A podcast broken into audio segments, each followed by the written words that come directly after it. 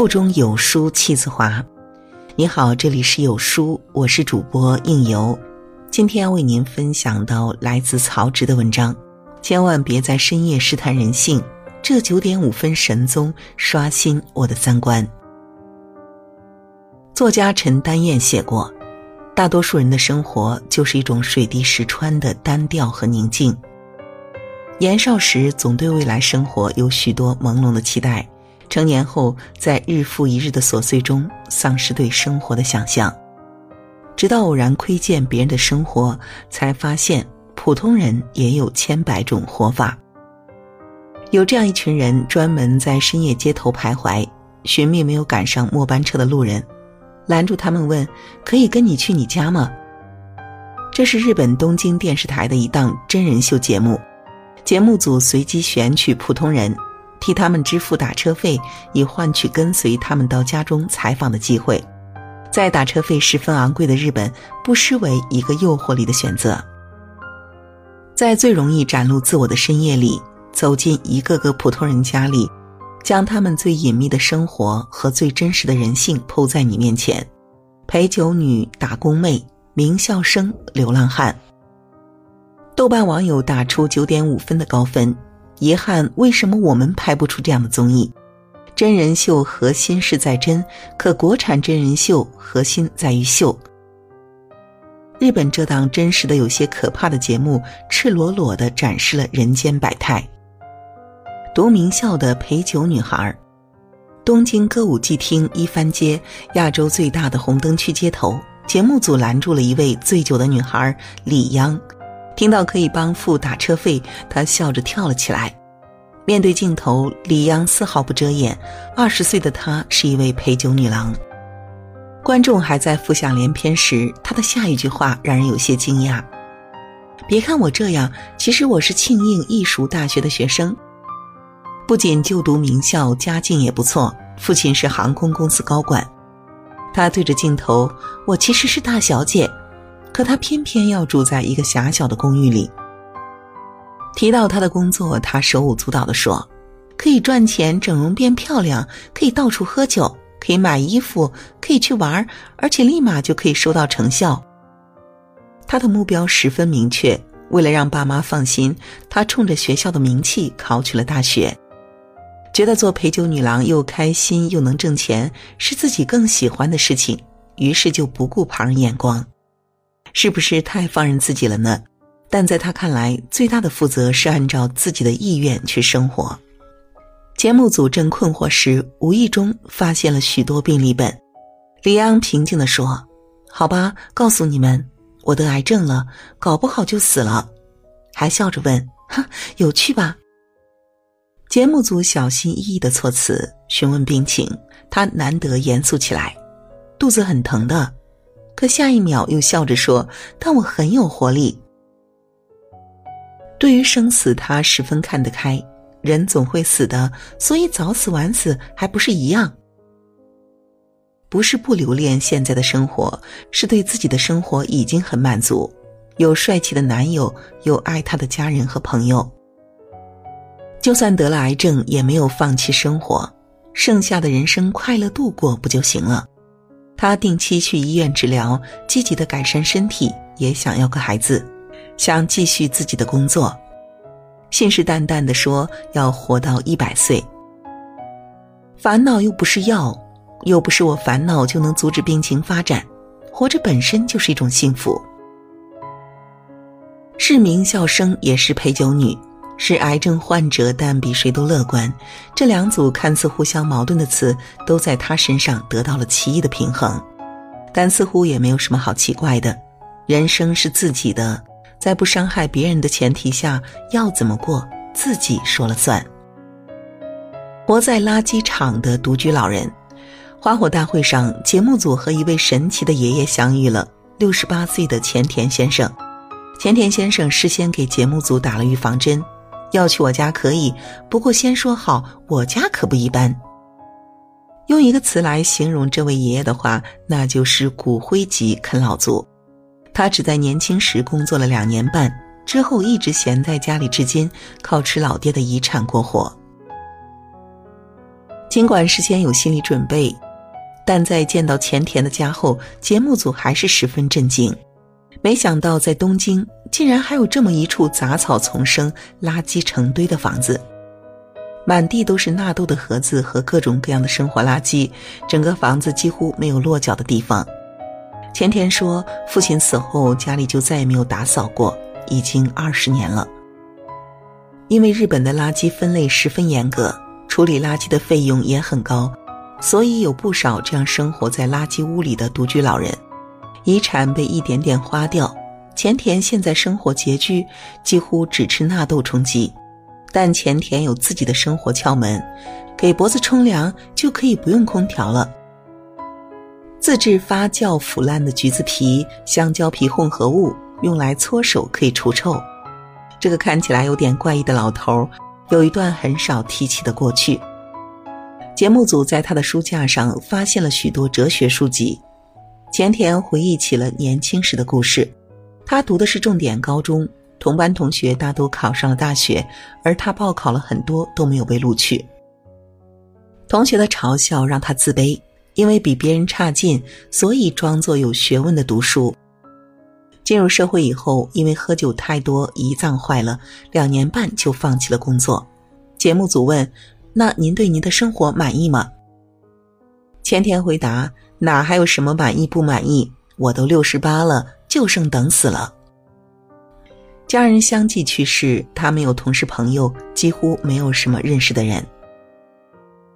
那如果你认识的人都死了，你还会想活着吗？肯定是不想活着了。前田曾拥有让人艳羡的家庭，家境殷实，爸爸是个工程师，从小给他最好的教育。尽管年代已经久远。但这些黑白照片上发生的事，前田记忆犹新。这点东西还是记得的，因为有回忆。从老照片里能看到，现在堆满垃圾的大房子里，曾经住着一个幸福的四口之家。被问到是否想组建一个家庭，前田说：“没想过，我比较随性。”可他希望采访他的摄像小哥能成家。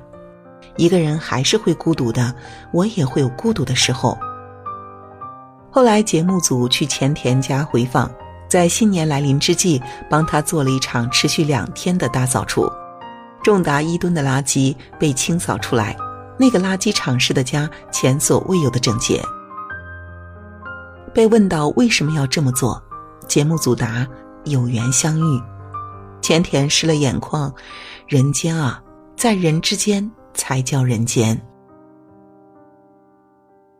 女孩和控制狂爸爸。某天深夜，节目组遇上了没有赶上末班车的大三女孩丽奈。丽奈有一个烦人的爸爸，因为上了年纪才有了她，所以总是过分的操心。在爸爸面前，丽奈不得不装作一个乖乖女。对于独自在外求学的女儿，爸爸每晚都会在九点给她发安全确认信息。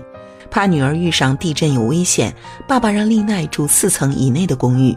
为了安全，公寓还要有两层锁，距离车站路程五分钟以内。他给女儿寄了一座山那么多的备用药品，发很长的短信，言语之间全是关心，担心女儿被坏人盯上，被搭讪的人纠缠，总之就是操不完的心。只要联系不上女儿，爸爸就会变得十分焦虑。一旦得不到丽奈及时的答复，分分钟就能跑去报警。经常发着消息，也要求丽奈给他打电话，因为只有听到声音，才能真正确认是女儿。时刻担心女儿是不是真的还活着，父女俩的对话让人有些忍俊不禁。面对爸爸无微不至的关心，女儿感觉到了束缚。爸爸的一长串话只会寥寥几字，或是一个表情。尽管爸爸承担了丽奈的公寓租金、生活费，但因为怕爸爸突然来访，丽奈没有把家里的钥匙给他，害怕爸爸生气和担心。和异性的亲密合照是万万不敢晒出来的，发给爸爸的照片都是精挑细选过的和女生的合照。尽管丽奈一直有着这种甜蜜的烦恼，觉得缺乏自由，可从心底里还是留恋着爸爸对她的爱。现在的他还留着小学时候爸爸给他买的文具袋，小心翼翼地保存着。离家时，在飞机上看见在瞭望台上冲他挥手的父母，丽奈江的眼泪忍不住掉下来。爸爸的工作是翻译，生日时他努力用英语给爸爸写了一封感谢信。爸爸很少夸他，那一次少见的夸他信中没有一点语法错误，丽奈很是开心。尽管丽奈傲娇地说：“大多数时候想对爸爸说，让我自由一些吧。”可他的心里不仅有着爸爸的疼爱，还有沉甸甸的对爸爸的喜欢。尽管爸爸表现爱的方法很奇怪，但是比谁都要温柔，为我担心，对我来说是最棒的爸爸。真实的人间有千百种人生，真实的生活总是五味杂陈。节目不仅仅呈现了人生百态，还有处于不同环境中的人各自的人生哲学。用世俗的眼光来看，陪酒女孩、单身妈妈、独居老人三个人的人生，都有些让人难以理解。但节目对被访者的生活选择没有任何主观倾向和批判，没有去拷问为什么一个大学生不去做正经工作，为什么一个名校生不懂规划自己的生活。为什么要做寄生虫活在垃圾堆里，而是尊重每个人的活法？摄像小哥在前田先生邀请他吃隔着屏幕看都觉得不太美味的黑暗料理时，不仅没有拒绝，反而问道：“可以吗？”然后欣然接受。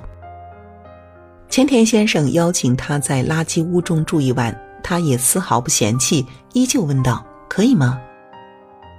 人生从来没有一种标准的活法。不知道别人经历过什么，也没有资格去批判别人的生活。真实的人生就是这样，有千百种形态，千万种滋味。不管何种人生，都不是纯粹的幸福或痛苦，而是夹杂着快乐和烦恼。年纪轻轻患癌的李央，在玻璃渣子中嚼着糖，过着自己想要的生活，有酒有钱，人生坦荡荡。小时候的人生赢家，成年后孤独终老的前田先生，活成了常人看来最悲哀的模样。可他自得其乐，从不在意别人的看法，未尝不是一种洒脱。而家境好、相貌佳、父母疼的丽奈，也有自己的烦恼，不够自由，束缚太多。这就是人生，五味杂陈，从来不会一切如你愿，但又有你意想不到的精彩。一切都在于你怎么对待他。卡夫卡曾说：“人只因承担责任才是自由的，这是生活的真谛。”一个人最大的责任，或许就是选择属于自己的生活，并承担后果。给文章点个好看，每个努力活着的人都值得被欣赏。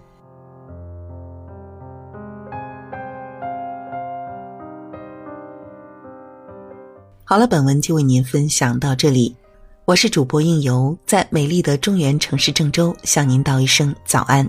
记得拉至文末为有书君点个好看哦。